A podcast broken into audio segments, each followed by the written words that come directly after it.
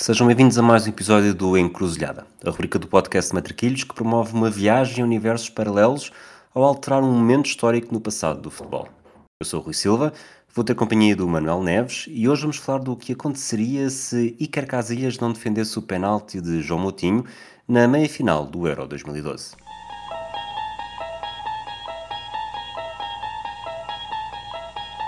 You unlock this door with the key of imagination. Beyond it is another dimension. A dimension of sound. A dimension of sight. A dimension of mind. Encruzilhada. Olá, Manuel. Olá, Rui, tudo bem? Há muito tempo. Tido. Epá, pronto, tivemos, tive- tivemos assim num período de, de clausura, mas eh, só a ouvir em vez de estar a falar, mas aqui estamos nós para, para criar eh, metaversos com acontecimentos medonhos. Nós, nós devemos ter eh, planeado este episódio, eh, programado este episódio para gravar, eh, talvez algumas seis vezes durante os últimos meses. E, É verdade. e inacreditavelmente foi sempre acontecendo alguma coisa que nos foi fazendo adiar. E, e devo dizer que eu acho que se não foi 6-0 por minha causa, foi tipo 5-1, mas nem quero verificar. Tipo, Não, não foi. Garanto, sou- garanto que não foi. Eu acho que foi bastante mais equilibrado do que estás, do que estás a dizer. Mas houve gente no Twitter que perguntou quando é que a Encruzilhada vai voltar. Será que a Encruzilhada acabou? Será que não conseguiram renovar para 2023 com o Manuel Neves? Eh, mas estás aqui e de facto tens contrato até 2027. Sim, sim, sim. Tenho muitos. Tenho um contrato prolongado. eh, epá, sou tipo, sou. eh, gosto de pensar que sou um género de Totti de- deste podcast, mas não tão bom, não com tanto talento e provavelmente não tão bonito. Eh, e portanto, pronto, é só aquela coisa de estar só num podcast. Muito bem. Epá, e podia ser campeão do mundo já agora, mas eh, por acaso não sou. Então, Mas a tua Argentina. Sim, sim, sim. Entretanto, celebrei isso, mas eh, já estou. Já, na verdade, já... estiveste a viver a vida louca desde o título da Argentina e só agora é que voltaste a Exato, Portugal, não é? exato. E podemos admitir às pessoas que a verdade estive em Buenos Aires, bêbado. Sem identificação, ninguém sabia quem tu eras. Exato. Estava perdido e a Catarina estava à minha procura e eu andei a viver com, com os ultras do San Rosário durante estes anos todos. Não, não, desde estes meses. Não, não, não foi nada disso. Se calhar sido num pena universo minha. paralelo. No universo paralelo, sim. No universo paralelo, sim. Um dia hei de confessar todas as coisas, todas as bizarrias. eh, a, a bizarria que fiz supersticiosa, acho que foi a mais estúpida de todas nesta final. Eh, mas pronto, isto fica para outras núpcias. Só para patronos, se calhar. sim. É só estúpida, não, não, é, não fiz nada de maluco, é só mesmo como um raciocínio pode ser distorcido e posso contar em um segundo que é, pronto, eu queria muito que a. Argentina ganhasse e pronto, vai ter que ser mais. Ah, e então quando ah, o que foi a final, pensei assim, epá, o que é que eu fiz ah, na outra final que não posso fazer? E pensei, bom, vi sozinho, este não vi sozinho, e, e como não me conseguia lembrar de mais coisas, lembrei-me que vi sentado. E então pensei assim, vou ver este pé. E fui, passei o jogo todo de pé. E recusei sempre a sentar-me. Pronto, são estas coisas. Mas o raciocínio é que me feliz, porque isto na altura pareceu-me lógico. Mas eh, repara, a Argentina já te deu a medalha de honra, mais, o mais alto reconhecimento do país, porque se não fosses tu, Não, estou à espera. Estou à espera. Eu acho que eles devem estar, devem estar à minha procura em Buenos Aires neste momento. Mas ele se não saiu fosse para eu, Chelsea por mais de 100 milhões, tu com esse teu contributo, não sei se não faz para um This Football Exatamente. Times por... eh, Exatamente, exatamente. Se, eles, se, se ainda estivéssemos na altura do Bilhardo, que era um homem que sabia valorizar as superstições, eu acho que hoje era adjunto, No mínimo, no mínimo. já Sim, sim, facadinhas nas costas do principal. Olha, 2012. hoje vamos fazer um episódio em que o nosso trabalho de pesquisa foi nulo, porque o Miguel Epá, Soares, magnífico. um dos nossos patronos, enviou-nos uma mensagem às 18 e 11 do dia 16 de junho de 2022, portanto, ao tempo que isto já está no forno, e deu-nos esta sugestão. O que é aconteceria se. Casillas não defendesse o penalti de Moutinho na meia-final do Euro 2012? Mas ele não fez só isto. Ele fez basicamente tudo o que... Ele fez um guião. Ele fez o Ele fez episódio um para nós. Portanto, nós como somos tão preguiçosos e estivemos... Falta-nos ritmo de jogo. vamos simplesmente uh, comentar. Este é, o, torneio do Guadiana do Encruzilhada. É aquele, é, o, é aquele Benfica atual Carrujo mítico. de início de agosto. espero que não te saias com uma de Katsuranis. Não, não, não, não, isso não, isso não. Mas pronto, avancemos. Já agora, vou, começo eu com uma pergunta super diferente. Onde é que estavas neste jogo? Estava na, na redação do I. Na redação do I. É que isto já lá vão. É aquela coisa 2012 em termos futebolísticos. Para nós, eu acho que a gente pode dizer quase foi ontem, mas isto já foi há uma série de tempo. Uh, e eu estava com a Catarina de férias no País Basco. Estávamos mais uh, precisamente em San Sebastián e tenho a coisa mais incrível para contar deste jogo, que é os bascos uh, desvalorizam tanto. Tivemos, íamos falando com pessoas que estavam claramente por Portugal, mas o mais incrível é que à hora do jantar, nós vimos isto num restaurante, uh, havia um torneio de futebol de 5 lá de rua, uh, cheio, com um monte de pessoas a ver e a jogar, como se uma meia final do europeu não tivesse a acontecer. Achei incrível. Sabes, outra coisa incrível que se passou nesse dia, uh, nesse dia, na verdade, foi no dia seguinte, a edição do Jornal Record um, a maior parte dos jornais, ou pelo menos em todos os jornais que eu trabalhei, usavam o Millennium, que era o sítio onde se escreve, eh, de facto, hum. onde as páginas são feitas e onde se escreve. E, e depois no final podes correr o acordo ortográfico, o, o corretor ortográfico. E normalmente, pronto, sobretudo em nomes, uh, coisas que não constam no dicionário, ele dá sugestões ou pergunta se é mesmo assim que quer escrever. E, e Dá para ignorar, ignorar tudo, dá para pôr alterar tudo. E eu tenho quase a certeza, nunca, nunca levei isto a fundo, que, que alguém que escreveu esta peça no Record, uh, em algum momento, há de ter feito alterar tudo, ou sempre alterar, alterar, alterar, em vez de ignorar. Portanto, em vez, em vez de penalti, uh, surgiu penaste, em vez de casilhas, surgiu caselas, em vez de fabregas, surgiu labregas e em vez de nuestros hermanos eh, surgiu maestros germanos. Portanto, houve uma peça do Record que foi que acredito que quem a tenha feito uh, deve ter ficado bastante envergonhado. Obviamente, isto não é uma coisa não é uma coisa Sim, boa é que nos aconteça, mas que para todos aqueles que leram tornou-se épico e cada vez que me lembro deste jogo lembro-me sempre deste, destes tiros ao lado. Ok, ok.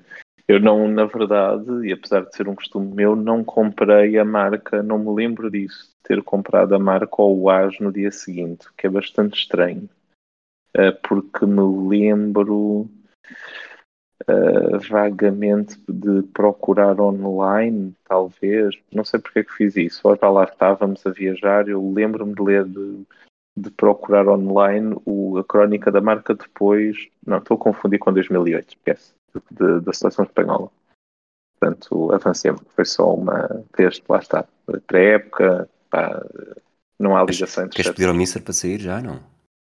Não, tô, é aquela coisa, aquele jogador que agora fez o sprint e agarrou-se assim um bocado à coxa, mas fez, fez um fixe para o banco. Estou bem, estou bem. Paulinho Santos a sair de maca. Ok, isto exato. Vamos, vamos então começar. Uh, Miguel diz, desde logo não haveria o famoso anda bater que bates bem do Cristiano Ronaldo no Europeu de 2016, porque se Moutinho tivesse marcado em 2012, não teria problemas de confiança em 2016.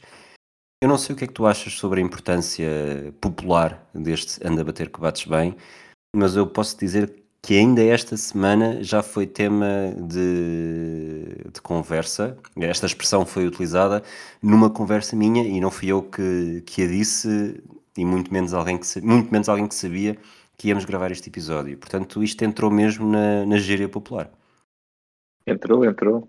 E ficou, na altura, para mim, a coisa mais brilhante em termos de uh, online foi o Rogério Casanova que se limitou a pôr todo o discurso do Ronaldo em verso, sem mexer em mais nada, e fez daquilo um poema. Uh, e pareceu-me brilhante. E, e, e ficávamos já a perder uh, logo, logo aí. Já agora, ele diz anda bater que tu bates bem e o penalti do Motinho nesse 5 a 3 à Polónia, porque Portugal bate primeiro, se bem me recordo, uh, uh, é, é, o, é o menos bem marcado, de longe, do, dos 5. surpreendentemente, Renato Sanches marcou o melhor, mas eu acho que o Renato Sanches só podia marcar assim, ou ao ângulo ou falhava. Não sei se estás de acordo. Naquela altura também estava com a confiança toda e fez mesmo muita diferença durante aquele Mundial. E mesmo nesse jogo, ele que marca o gol. Europeu, no, europeu, sim, sim, sim, sim. E essa era a primeira queda né, que tínhamos, que era o anda bater que tu bates bem. A pergunta e nós temos que fazer toda a encruzilhada baseada nisso, é basicamente não é só o Motinho marcar o penalti, é Portugal vai ganhar aquela. Nós estamos a fazer isto com Portugal a ganhar à Espanha, por isso não tem graça nenhuma, não é? Exatamente. O que seria até bastante difícil, devo dizer que mesmo que o Motinho batesse bem aquele penalti, uh, os espanhóis, até pela série em que estavam, eram campeões da Europa de 2008, campeões do mundo de 2010, tinham ganho à Itália em 2008 nos penaltis, no que foi um, um, dos primeiros grandes, provavelmente o feito psicológico mais importante para, para o arranque. A Itália era a besta negra deles para o arranque para esses três títulos. E eu não quero estar a mentir. Quando é que é o Itália-Espanha de uma taça de confederações que vai a penaltis? vou procurar online. Uh, Deve ter sido é... depois disto, porque a Itália. Quer dizer, pode, também pode ser. Sim, só pode ser. Eu acho que é depois. Pode ser em 2009, porque a Itália é campeã do mundo e a Espanha é campeã europeia. Ou pode ser uhum. em 2013, porque a Espanha é campeã do mundo e a Itália é surge como finalista vencida no eu europeu. Acho que é dois, eu acho que é 2013. É 2013 e é uma é, são, é 2013 fica 7-6 para a Espanha e a Espanha marca os 7 e são epá, uh, sete penaltis indefensáveis, como lado, o na baliza. Aqui Alonso já tinha Portanto, falhado, não é? O Rui Patrício tinha. Não sei se o Rui Patrício tinha defendido, se, se Alonso tinha tirado ao posto. Portanto, se Moutinho marca, eh, depois Pep e Nani também marcaram. Entrávamos nos últimos quatro penaltis, dois para cada lado com Portugal em vantagem 3-2. Uh, eh, uma das coisas que o, que o Miguel pergunta é se Bruno Alves, uh, que atirou à trave no quarto penalti, e Sérgio Ramos, que fez Panenka no quarto penalti, portanto, Sérgio Ramos antes de Bruno Alves, se, se continuam a marcar da mesma forma. Uh, Ronaldo não marcou, seria o quinto a marcar, portanto, se Moutinho marca, Ronaldo pelo menos também marcaria. eu sinceramente consigo, consigo entender que, contrariando aquilo que tu achas, como Xabi Alonso já tinha falhado, uh, imagino Portugal uh, a fazer uma série perfeita. Aquela vantagem psicológica pode acontecer, mas acho que era difícil na mesma. Não me recordava disso, Xabi Alonso a ter falhado. Quando falei foi na Assunção que, que estava empatado, não me lembrava nada, mas agora que tu disseste, lembrei-me que Xabi Alonso tinha falhado e que este é o penalti que vira aquilo psicologicamente. Portanto, provavelmente eu estava errado e Portugal é possível e há outra coisa que era tu ganhando, tu estando à frente e com o Patrício na baliza, que é um especialista em penaltis, eh, era obviamente mais difícil. Pergunta que se impõe depois disto é: será que Portugal ganharia facilmente a Itália na final? Uh, pergunta, isto lá está, tudo, todas as perguntas que eu estou a fazer são perguntas do, do Miguel. Uh, acho que Portugal está a fazer um bom europeu. Acho que a Itália, uhum. na, a Itália tinha feito um excelente jogo com a Espanha na fase de grupos, uh, conseguiu roubar a bola à Espanha. Eh, depois, obviamente, na final é, é dizimada 4-0, um jogo muito infeliz, mas a Itália na meia-final tinha vencido a Espanha, uh, tinha vencido a Espanha, tinha vencido a, a Alemanha. A, a Alemanha 2-1, sim. E a Alemanha que na altura também era grande favorita, pelo menos à final. Uh, não aconteceu. Um Portugal e Itália na final, sinceramente, uh, eu diria que, que a vitória não seria para Portugal, até porque na altura Éder ainda não tinha matado este enguiço, como veio a matar um, em vésperas do Euro 2016, um jogo contra a Itália, salvo erro, na Suíça? Eu, sinceramente, acho que a Itália vai um bocado em queda. Uh, acho que a Itália é a besta negra da Alemanha e, e, não era nada, ganhou muito como underdog, ou seja, o que nós estávamos à espera era de uma repetição do Euro 2008. E acho que Portugal está a fazer um torneio em crescendo. Eu acho que o jogo com a Espanha é muito, muito bem conseguido. E uh, não sei, acho que é uma coisa de 50-50. E, e, eu senti, aliás, a Itália morre fisicamente muito cedo, também animicamente, no, no, na final com a, com a Espanha. mas eu senti os italianos presos por arames e, aliás, eles acabam o jogo até inferioridade numérica porque além dos, de, dos, das substituições depois lesiona salvo erro o Tiago Mota e eu não acho que fosse um Portugal-Itália 1994 se é que me faço entender acho que seria uma coisa que Portugal podia disputar 50-50 e estamos a falar de uma geração portuguesa que eu considero bastante inferior em relação ao, ao que há agora, por exemplo. Sem dúvida. ou seja, tu tens uh, jogadores de topo, o Ronaldo à cabeça, tens o Pep, bem mais novo, não é? Tens um grande Motinho, Nani, um grande Nani, Nani, mas depois tens jogadores que eu vou dizer de plantel, não é? Jogadores de grupo, Paulo Miguel, Bento, não é? Jogadores de grupo, Paulo Bento, João Pereira, Miguel Veloso, uh, não só, tens, tens o Coentrão, pronto, de nível Real Madrid, este ano estava incrível, mas uh, falta banco, falta muita coisa, né? O banco do jogo com a Espanha, Eduardo, Beto, guarda, os guarda-redes, defesas Rolando, Miguel Lopes, Custódio, Varela, Ruben Micael, Hugo Viana, Ricardo Costa, Nelson Oliveira, Portigo e Quaresma. O que foi o, o penúltimo, desculpa? Postiga. Postiga. Sabes que eu olho para, esse, para, todos esses nomes e acho que só, e olhando, obviamente estando em 2012, só um deles poderia estar nos convocados hoje em dia para uma fase final com toda a, com toda a gente a 100%.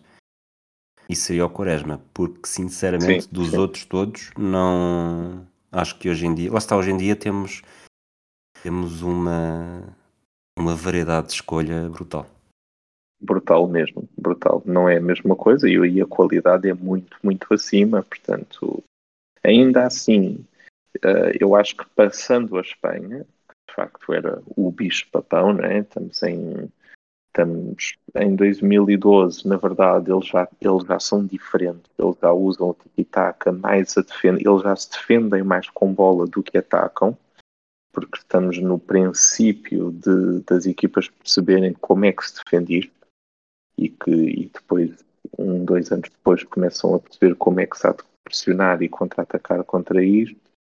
Uh, mas eu acho que Portugal teria boas hipóteses, um bocadinho de estilo Euro 2016, ou seja, não sendo a melhor geração, não jogando melhor futebol, apesar de eu achar que a equipa de 2012 jogou melhor que a 2016, uh, podia ganhar. Vamos. Se pergunta seguinte: Portugal abordaria o europeu de 2016 de outra forma? E que se o fizesse, seria a prim... poderia ser a primeira seleção. Não é se o fizesse, é outra pergunta.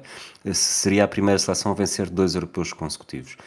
Eu acho que se Portugal tivesse sido campeão europeu em 2012. Sim, nunca seria campeão europeu em 2016. Nunca seria campeão europeu em 2016. Não sei se Paulo Bento não conseguiria resistir ao Mundial de 2014 e, como tal, Fernando Santos nunca chegaria à seleção. E, mas mesmo que fosse Fernando Santos, eu acho que não haveria a mesma paciência uh, para Fernando Santos naquele estilo. Ou seja, uma equipa campeã europeia, campeã europeia em título, provavelmente não teria. Não haveria a mesma capacidade de sofrimento e sacrifício como houve em 2016 à procura de uma coisa que nunca se tinha vencido. Para se vencer uma segunda vez, acho que, portanto, Sim, acho que Portugal abordaria o Europeu de 2016 de outra forma do que abordou e não seria a primeira seleção a vencer eh, dois europeus eh, consecutivos. Eu tenho algumas dúvidas, porque a Federação aqui ainda está numa fase diferente, ainda não está naquele seu hiper mega nível de profissionalismo que nós vemos agora. Mas a minha teoria é que sim, Portugal não ganharia 2016. Se calhar até fazia um Mundial 2014 igual e depois um Euro 2016 muito pior, mas da mesma maneira que nunca o Fernando Santos demorou imenso a cair devido a 2016, eu acho que Paulo Bento ia demorar muito a cair se fosse campeão europeu em 2012. E antes, se calhar ia fazer dois torneios desses uh, e, e cair depois. E acho que a transição seria em 2018, ou seja, seria, aliás, seria mesmo pós 2016, o que faria com que muito provavelmente Uh, se calhar JJ, selecionador nacional, faço essa pergunta. É... Em vez de ir para. Já estava no Sporting. Quer dizer, não, já estava no Sporting, já estava no Sporting e portanto teria contrato, não pode ser. Eu estava a, não, estava a contar mal, estava, estava a fazer 2015, 2016 e não, é no início de 2016, 2017. Já estava no Sporting, não, não quer dizer que não, que não saltasse, não é? Que não pulasse. Sim, mas ainda estava naquela fase de achava que se ganhasse no Sporting ia depois para o Barcelona. Não sei se ele. Mas, tendo perdido depois da facada de 2015-2016, se calhar até podia ser. Sim, sim, é possível. Por falar uh, um pouco nisso também, e coisas de, de, Barcelona e de Real Madrid, uh, Cristiano Ronaldo venceria a bola de Ouro nesse ano? Conquistaria o Campeonato Espanhol, o Campeonato da Europa, meias finais da Liga dos Campeões, uh, menos golos e menos assistências que Messi, mas eu acho que vencer o Euro. Uh... Se vencesse o Europeu, de certeza. Vencesse o Europeu, bola de ouro, de certeza. Ele ganha a bola de ouro de 2016 por causa do Euro, quando em 5 dos 7 jogos do Euro não marca nem assiste. E aqui teve o Euro 2012 do Ronaldo, é bastante melhor do que o é, 2016. É muito melhor que o 2016. Muito forte com os Países Baixos, resolve contra a República Checa. Muito provavelmente aqui bateria o penalti da vitória. E se calhar resolvia com a Itália, imagina. Então aí era Mas mesmo, mesmo não resolvendo, não é? Mesmo não resolvendo, já estaria. Mesmo, sim, sim, sim. Era, era claramente o jogador bolas uh, à volta desta seleção, quer dizer, eram jogadores de plantel e ele, portanto, acho que seria sempre uh, seria bolador de certeza. Pois, em vez de... Porque o grande ano do Messi, uh, o ano dos golos, do recorde de golos é 2011. O... Não é? Ou é, não, 2012? é 2012? É 2012 que faz 50 no campeonato. pois, mas não mesmo sei. assim, Bom. mesmo assim, acho que. Se fosse campeão da Europa, davam-lhe davam a bola de ouro. Sim, sim, sim, sim, sim, sim. Se fosse campeão da Europa, a bola de ouro era do Ronaldo em 2012. Uh, ah, pronto, é por, pelos critérios bola de ouro. Exatamente. exatamente. porque, porque esse ano do Messi é absolutamente uh, estratosférico. Próxima pergunta do, do Miguel. Uh, o Brasil venceria a Taça das Confederações em 2013. Portanto, aqui Portugal surgiria em vez da Itália. A Espanha continuaria como, como campeão do mundo. Uhum. Uh, marcava presença. Eu acho que não faria diferença nenhuma na Taça das Confederações. Este Brasil estava não. em velocidade de cruzeiro para, para o Mundial que organizava em casa. Foi um Brasil que jogou muito. Uh, quando uhum. esta vitória na Taça das Confederações foi um Brasil a jogar bem, não foi apenas um Brasil a ganhar em casa. Portanto, acho que não, não seria Portugal a conseguir evitar este título do Brasil. Não, Portugal ia entrar em modo, ou seja, como entrou pós Euro 2016 e foi para uma taça das confederações uh, sem uh, com uma equipa uh, não foi a pensar em ganhar aquilo. Portanto, acho que não, não faria diferença todo. Agora entramos aqui numa parte que, que vou uh, dizer.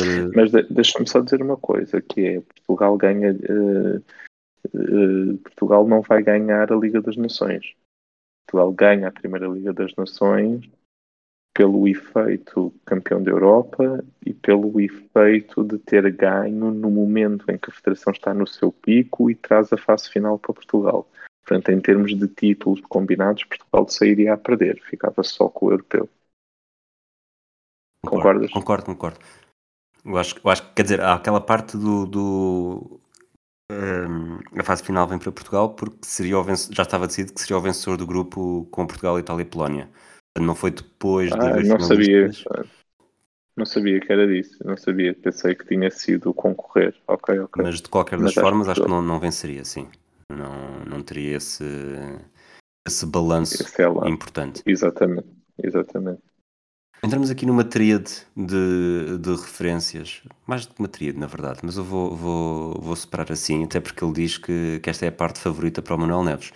Vamos confirmar se, se é de facto ou não.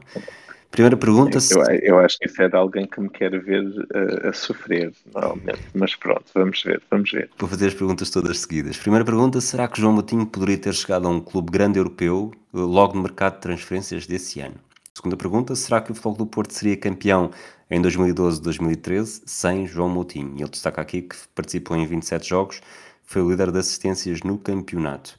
Depois continua, supondo que o Fogo do Porto não conseguia encontrar um substituto à altura para o seu meio campo, será que o Benfica seria campeão, talvez de forma folgada e sem gols de Kelvin aos 90 mais 2? E continua, poderia o Benfica abordar a final europeia desse ano de outra forma e, quem sabe, vencê-la? Não. Estás, ainda respiras? Uh, quer dizer, visto para um jogo pré-época, quer dizer, é, de repente tem que andar a fazer sprints. Bem, então é assim, acho que o Motinho teria saído. Uh, não tenho a certeza, porque eu acho que o Mortinho nunca foi valorizado e nunca teria a certeza que não, não sei se era esse penalti que eu ia valorizar, ou seja, ele depois de 2012, 2013 salta para o Mónaco, mas eh, eu acho que foi muito por essa época de regularidade, nunca não é, o, o Motinho, uma vez há um tweet sobre isso, que era que o Motinho estava a fazer o mesmo jogo há 15 anos, mas sempre a jogar bem e acho que nunca seria o penalti que, que o fizesse saltar, mas fazendo esse exercício, se o Motinho tivesse saltado, ainda entramos noutra árvore, que era teria o Porto comprado um médio igualmente bom ou não, e estamos, eu acho que à luz de 2022, 2023, e até vou bater três vezes na madeira, o Porto neste momento é um clube que não tem recurso económico que tinha e não está, não acertou, por exemplo, este ano nos reforços, mas o Porto era uma equipa que acertava muito. Eu não sei se, se o Porto não ia buscar outro outro médio ótimo. Agora era difícil e se não tivesse, se não sacasse um médio ótimo, vai ficar a campeão. Esse campeonato foi discutido taco a taco, já falámos disso antes de esse campeonato teve a umonha negra de ter duas equipas invictas, o que seria a primeira vez na história do futebol português, ou seja, se o, o Porto Benfica do Kelvin tivesse ficado um e um, as, equipas não, as duas equipas não perdiam nenhum jogo, ou seja, muito provavelmente depois o Benfica ganharia na mesma Moreirense e o Porto Passos na última jornada e o, o Benfica seria campeão, salvo erro, com dois pontos de avanço, um ponto de avanço, não me lembro. Um, mas eh, eu sei que o Porto acabou o campeonato sem derrotas e essa é a única do Benfica. Portanto, se o Motinho não fosse substituído, o Benfica era campeão e teria jogado aquela final provavelmente de outra maneira. Pelo que foi a final, uh, se calhar podia tê-la ganho, sim. Se calhar podia tê-la ganho. Se isso mudaria muito depois para a frente, eu como já disse isto antes e continuo convencido disso, acho que não porque, que o JJ saía, se fosse campeão e vencesse a, a Liga, Europa. Europa. Acho que não. Acho que não é mesmo. Não tinha, mais nada, não tinha mais nada para ganhar, não é? Em 4 anos tinha vencido.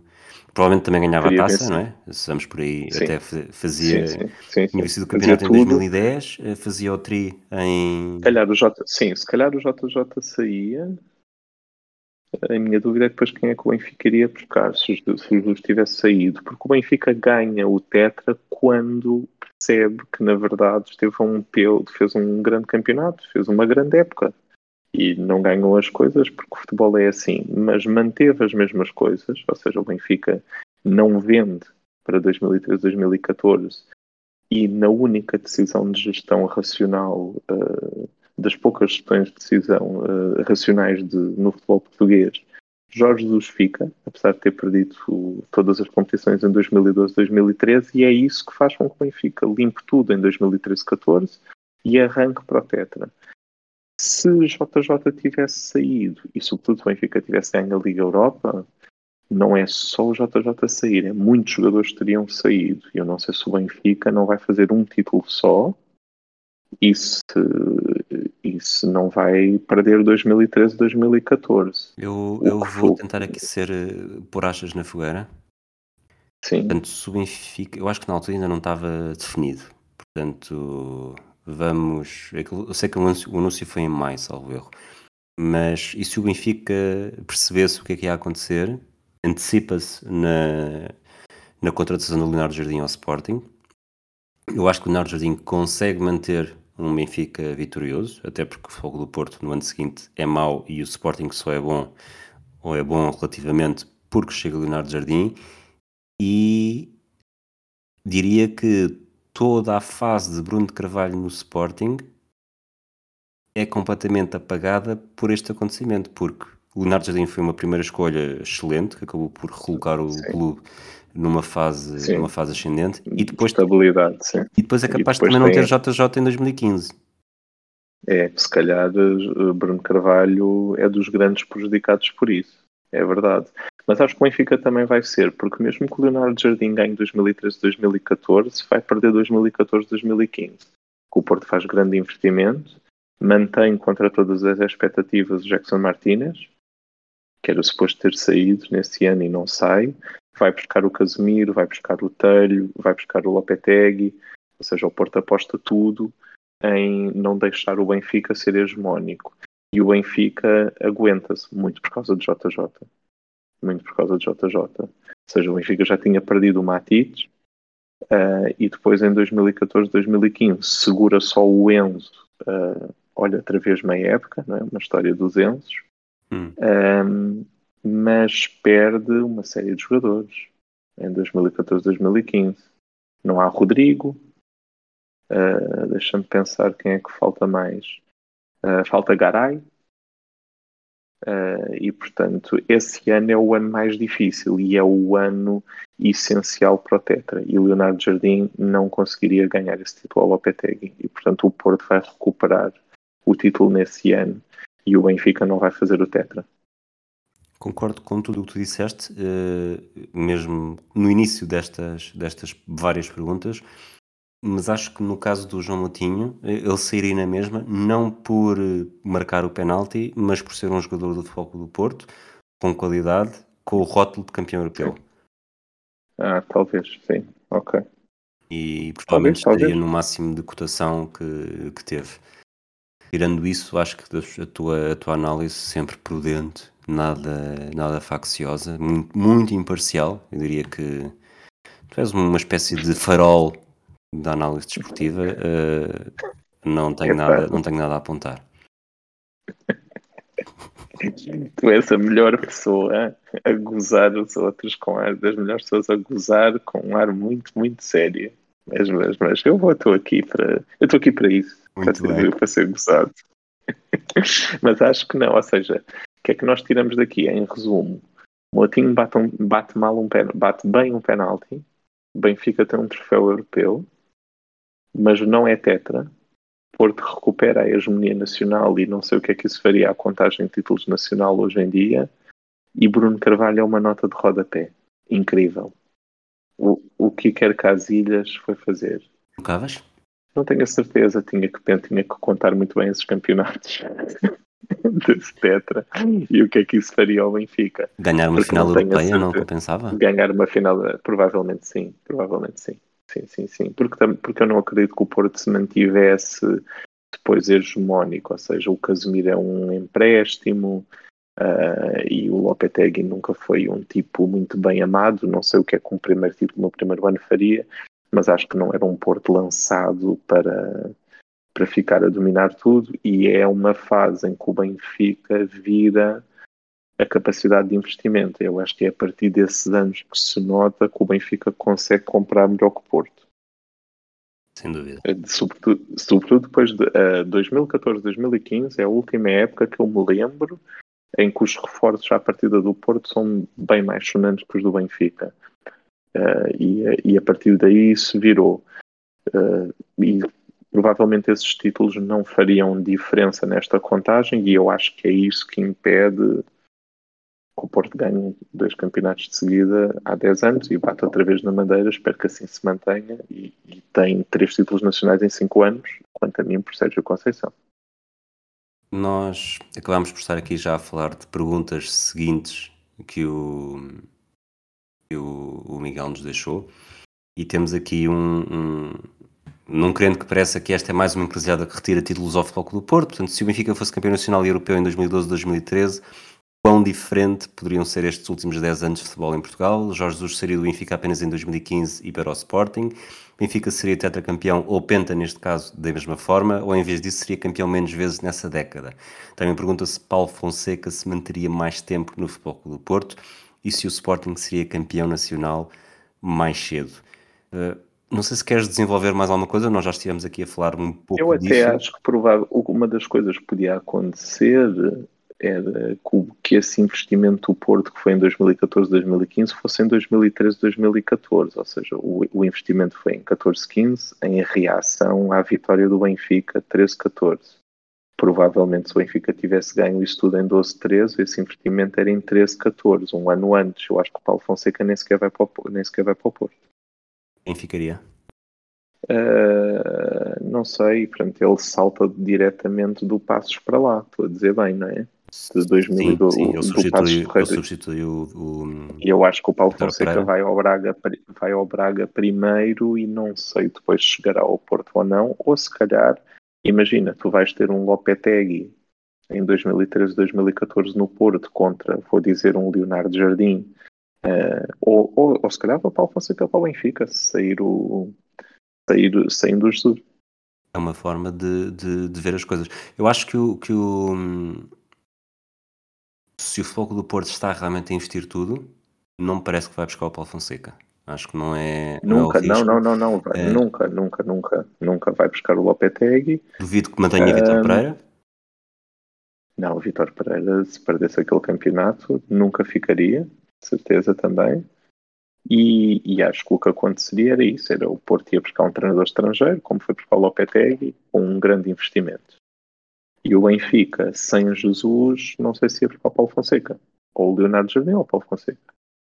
O Benfica que, que não... Que, quer dizer, eh, seria possível depois chegar à final da Liga Europa na, na temporada seguinte, porque chega à Liga Europa via Liga dos Campeões, não é? Mas... Mas duvido, duvido. Duvido muito, duvido muito que assim acontecesse. O Benfica, se ganhasse o título europeu de 2012-2013 e fosse campeão, o ano seguinte ia ser uma confusão brutal, quer dizer, os dois sair, iam, iam sair muitos jogadores, porque é a altura que o Benfica está a vender bem e os jogadores iam estar na montra. Uh, portanto, acho que ia ser muito difícil. Acho que isso não ia acontecer. Poupando-me uma desilusão. Exatamente. Beto seria um guarda-redes muito mais consensual em Portugal. Ele, ele, na verdade, é bastante consensual para, eh, para, para, para as pessoas com quem eu me dou, Rui. Nós temos uma opinião muito consensual. Olha, um, JJ 2013 seria para onde? Isto porque, porque portanto, Guardiola sai em 2012, é substituído por Tito Nova, mas Tito Nova também só fica uma temporada salvo erro, porque depois é, é logo uma. Não era impossível, porque eles depois foram buscar, foi aquele falhanço do, do Tata Martino. Do Tata Martino e, o, e acho que o Laporta, acho que esse interesse do Laporta nele não é assim tão falso, ou seja, ele seria um treinador da moda. Uh, acho é que o futebol do Benfica era muito ofensivo e era bastante bom, mas não sei se tinha aquela identidade de Barça. Mas na verdade eu também não, não sei onde é que eles viram a identidade de Barça no Tata Martino. Uh, portanto, podia ter sido a grande Messi, é? oportunidade. De... Amigo salve seja. Sim, sim, sim, sim. Foi muito mais por aí. Não sei até que ponto é que ele teria saído assim para um clube tão grande, mas se calhar, se calhar tinha saído para a Premier League. Man United não dava a trocar diariamente treinador nessa altura. Eu acho que em 2013 ainda está, ainda está o Ferguson, não é? Não é a última época dele? Ah, é quando fomos para o Moyes, acho eu. 13, 14 deve ser do Moyes. Está até 2013, portanto o contrato tão antigo. Treinador do Everton. Não sei, Acho que não. Acho não, Man United nunca na vida. Nunca na vida. Eu vejo mais não, o, não conseguiria. Vejo mais, quer dizer, não quer dizer que se veja com grande, com grande probabilidade, mas uh, a cumprir o sonho de chegar ao Barcelona. Barcelona uh, e sim, não sei sim, até que ponto é que não afeta o, o Atlético Madrid de Simeone. Bem, afeta, afeta o Atlético Madrid de Simeone. Eu acho que afeta, porque acho que é, isto é não é uma coisa de amor ao JJ, é mesmo a incompetência do Tata Martino. Eu acho que ele vai ser melhor com o Tata Martino e, e aquele campeonato foi tão disputado que se calhar o, o gol do Godin não existe. Ou mesmo que exista não faz o, diferença. O, não faz diferença, sim. Eu acho que o Barcelona vai ser campeão, se calhar. Portanto, JJ, uh, eh, num espaço de dois anos, vence campeonato, taça Bem, e Liga Europa. Do, pelo... E depois campeão no Barça, o ego dele não caberia no planeta. Vamos rezar para que o Laporta não o tivesse contratado, porque nós neste momento não podíamos estar a fazer este podcast porque o planeta não tinha espaço para nós. O planeta era o ego do JJ. Onde é que estaria JJ neste momento? Uh, na seleção portuguesa, pá, aí não faço a mínima ideia. Não faço a mínima ideia. Não, nem, nem, eu acho que ele ia entrar num estado de loucura se ele ganhasse mesmo um campeonato no Barcelona que, que seria insuportável mesmo para, para todo o resto do mundo. Uh, imaginam a treinar o Messi, eu pagava para, para ver isso. Achas que se ele treinasse uma época inteira na Catalunha, continuaria a dizer 88? Sim, isso, isso perderíamos essa conferência, não é? Ele não, ele não seria treinador do, do Sporting. Por outro lado, teria mas, toda, essa, bem, essa específica. Por outro lado, por teria uma época inteira, pelo menos, lado, uh, sim, com sim, possibilidades sim, de sofrer gols aos 88. A cultura pop uh, ia, não, também teria que ter muito espaço para todas as calinadas em espanhol dos Jesus que se teriam tornado virais. Ele ainda hoje seria das maiores estrelas de internet do mundo. Tipo, a quantidade de reações dele que existir, etc o, o Mourinho sai do Real Madrid em 2012, 2013, não é? Sim, sim, sim, não se cruzariam. Não se cruzariam, mas teríamos naquele grande, naquele grande desafio, desafio cisma Messi e Ronaldo, uhum. teríamos Jesus eh, do lado de Messi, portanto, do lado de Messi. Jesus, Ronaldo seria, imagino Jesus seria e Dolores Aveira trocarem bocas. Sim, sim, sim, sim, sim, sim, sim, de certeza. E com o Jesus com um discurso a dizer assim, eu é que pá, as pessoas que torcem por um português são muito politicamente corretas e que ele não cai nisso. Estás a ver esse tipo de discurso de, de eu estou aqui a dizer isto sem interesse nenhum, ele como treinador do Barcelona. Ele ia ser incrível. Eu imagino a dizer, a dizer ao Messi com uma pastilha entre os dentes Uh, se queres ser campeão do mundo, tens de me levar para a Argentina. Portanto, hoje terias, olharias para, olharias para Jorge Jesus como o homem que garantiu uma final europeia para o teu clube, uma, sim, sim, um, sim. um, campeonato e quem sabe uma Liga dos Campeões para o teu outro clube Bem, e um Mundial sei, para, a, mas, para, a tua, para a tua nação emprestada. Porque se ele, porque se ele ganhasse, um, se o Jesus tivesse ido para o Barça e ganhasse essa liga, depois não há Luís Henrique a dar o campeonato a Champions de 14-15 ao Barça. Pois não, a JJ. Está a JJ. Uh, e portanto o Barcelona depois foi campeão da Europa, que eu acho que aí já não daria, porque há muito dedo do Luís Henrique na maneira de, de jogar e de contra-atacar de, de Messi, Neymar e Soares. Eh, e portanto acho que não, acho que ele não ganharia a Champions. Eu não acho que, que haja necessariamente um prejudicado. Acho que todas as coisas que vimos até agora, talvez o, o acreditando em tudo aquilo que nós, quer dizer, neste cenário que estamos temos vindo a construir, talvez o Sporting fosse o mais prejudicado, ou o Bruno Carvalho fosse o mais prejudicado. Um, a Espanha? A, a Espanha, Espanha, obviamente, sim. Mas Espanha, parece que Jorge Jesus é o mais beneficiado. E, e, e a pergunta que eu queria fazer, e que entretanto tinha esquecido, é consegues sentir, já que o Benfica não é, obviamente tem benefícios, também tem, também coisas, tem coisas em que se prejudica, consegues olhar para este, para este caminho alternativo e dizer: Olha, isto não é mau, vamos por aqui. Gostavas de, de ter feito de facto essa, essa viragem, sabendo que tudo isto ia acontecer? Ou achas que o futebol seria mais. É, é difícil, acho difícil, mas sim, sim, comprava, não é? Só o facto de 2012, 2013 ser totalmente diferente, comprava. Uh, mas de facto é um caminho em aberto. Eu acho que, ou seja, nem, não é acho que o Benfica, em termos de falar sobre futebol português, o Benfica sai beneficiado, mas assim, temos de estar sempre este disclosure que o Porto tem ganho tanto na, nos últimos anos que sempre que nós mudamos o caminho é normal que o Porto ganhe menos pessoas. Mas sabes que eu acho que a nível interno não, o foco do Porto acabaria por Mas a mais. nível interno era beneficiado, sim, sim, a nível interno era beneficiado. Eu também acho que sim, mas pronto, uh, o Benfica ganharia uma Liga Europa. Portanto, uh, essa dor também ia para o lado de lá Uh, mas acho que era daquelas coisas equilibradas. O que acho é que não havia aquela subida do Sporting de pronto, ter tornado uma equipa que não competia e que de repente compete e compete a sério. Uh, se bem que, curiosamente, não, não há ligação disso ao título depois de Rubén Amorim. É muito curioso. Quem é que seria o presidente do Sporting nesta altura? O futebol, de facto, é um, é um mundo estranho. E, se calhar até o Varandas na mesma. Achas? Se calhar até o Varandas na mesma. Sim. Não acho que o Varandas tenha sido uh, o grande o grande rosto da oposição ao Bruno Carvalho durante os anos de Bruno Carvalho. Surgiu depois como o tipo que estava disposto, sei lá. Uh, e se calhar era presidente da mesma, não faço ideia. Uh, eu acho que o Bruno Carvalho, por um defeito de personalidade, mesmo não tendo JJ, nunca aguentaria muito, muito tempo como presidente do Sporting. Era impossível.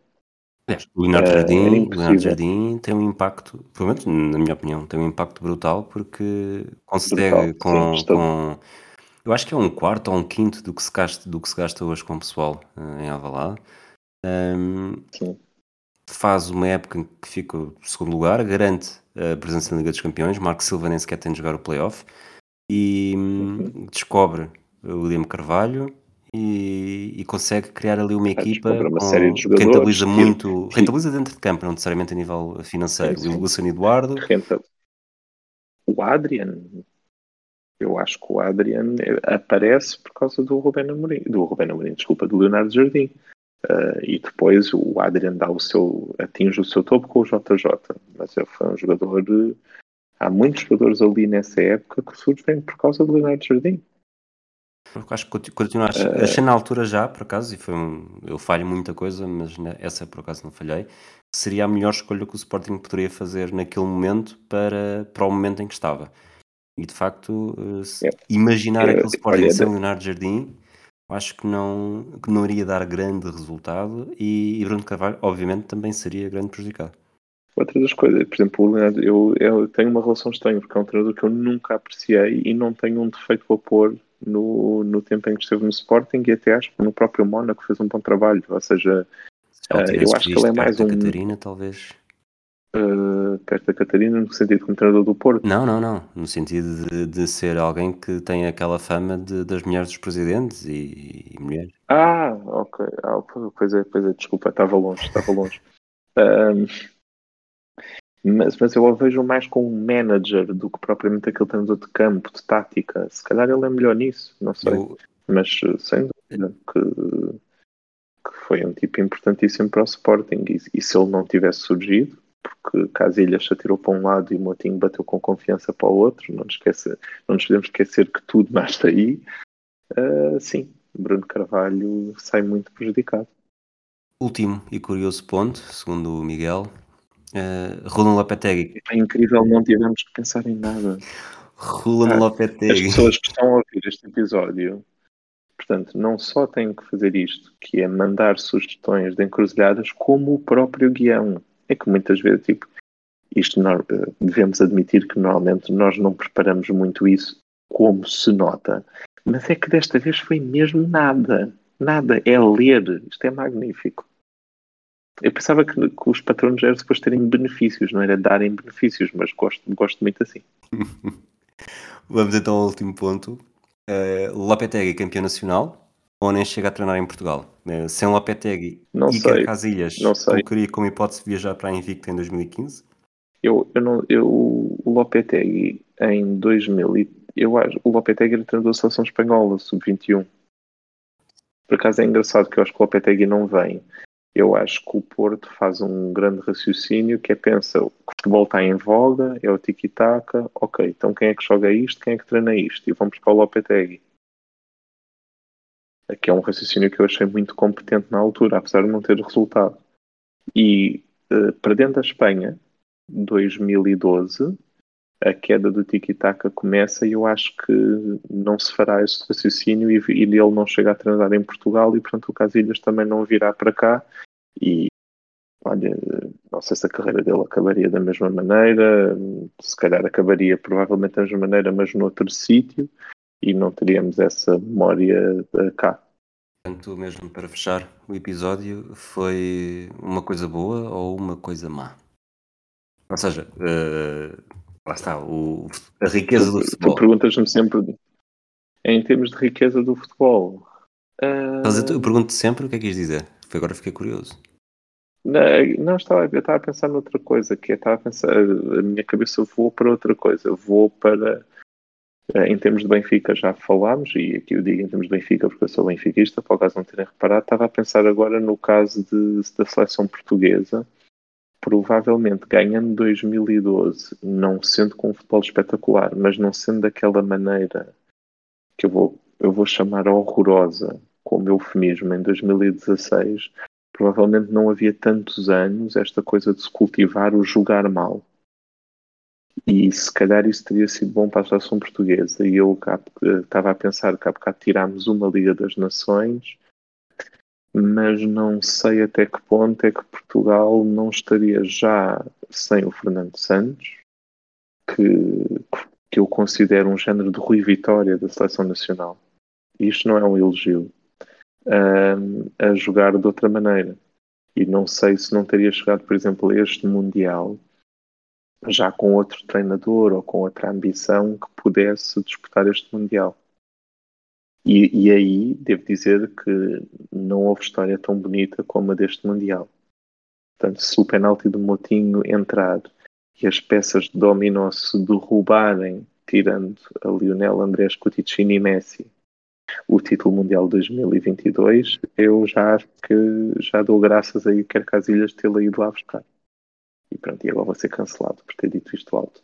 Mas uh, não é uma história, vamos tentar ser racionais outra vez, não, há, não é uma história tão bonita.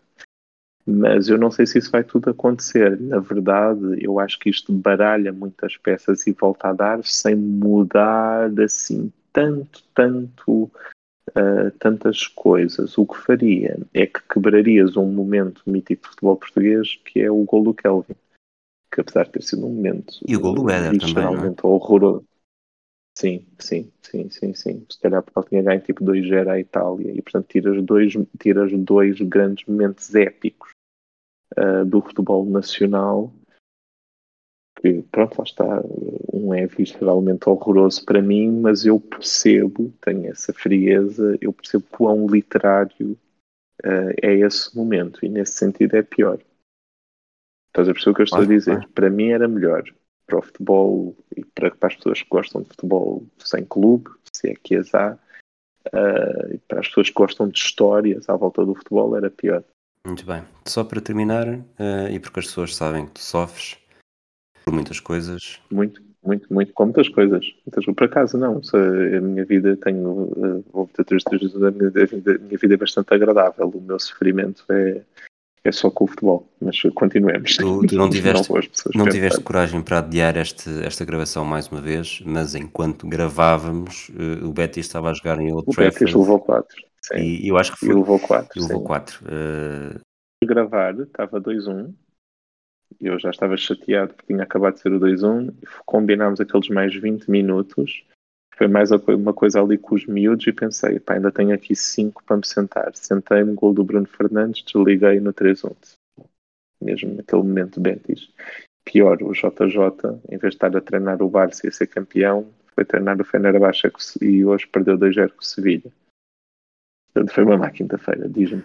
Portanto, Desculpa, tendo em conta este sofrimento e, e que já passámos por este torneio do Guadiana, com, acho que com, com, alguns sinais bons para o futuro, a equipa ainda está a ganhar rotinas, sim, mas... Sim, a equipa tem, sim, mas, pronto, sim, assim, sim. mas notou-se que a linha defensiva bascula bem. A seguir ao Guadiana temos uma supertaça, a supertaça é já um teste a doer, estás próximo para... Estás preparado para que a próxima encruzilhada seja uma viagem profunda uma das uh, tuas experiências mais dolorosas? Estás pronto para mexer nisso? Eu estou sempre pronto para, para todas as tuas uh, diabruras. Uh, vejo.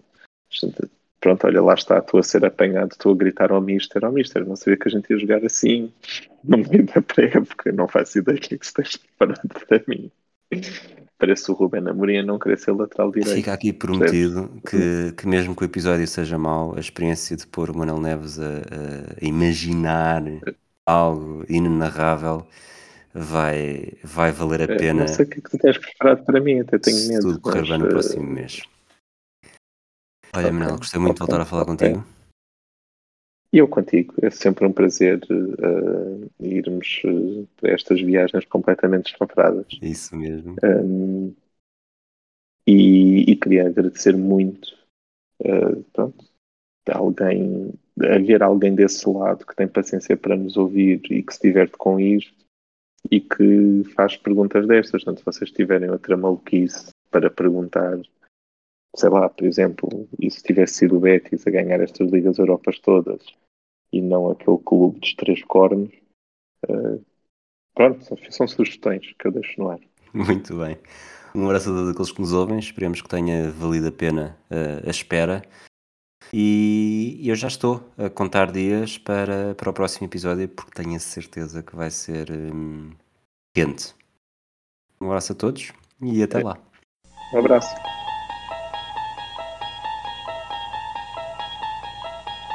You unlock this door with the key of imagination. Beyond it is another dimension. A dimension of sound. A dimension of sight. A dimension of mind. Encruzilhada. Thank you.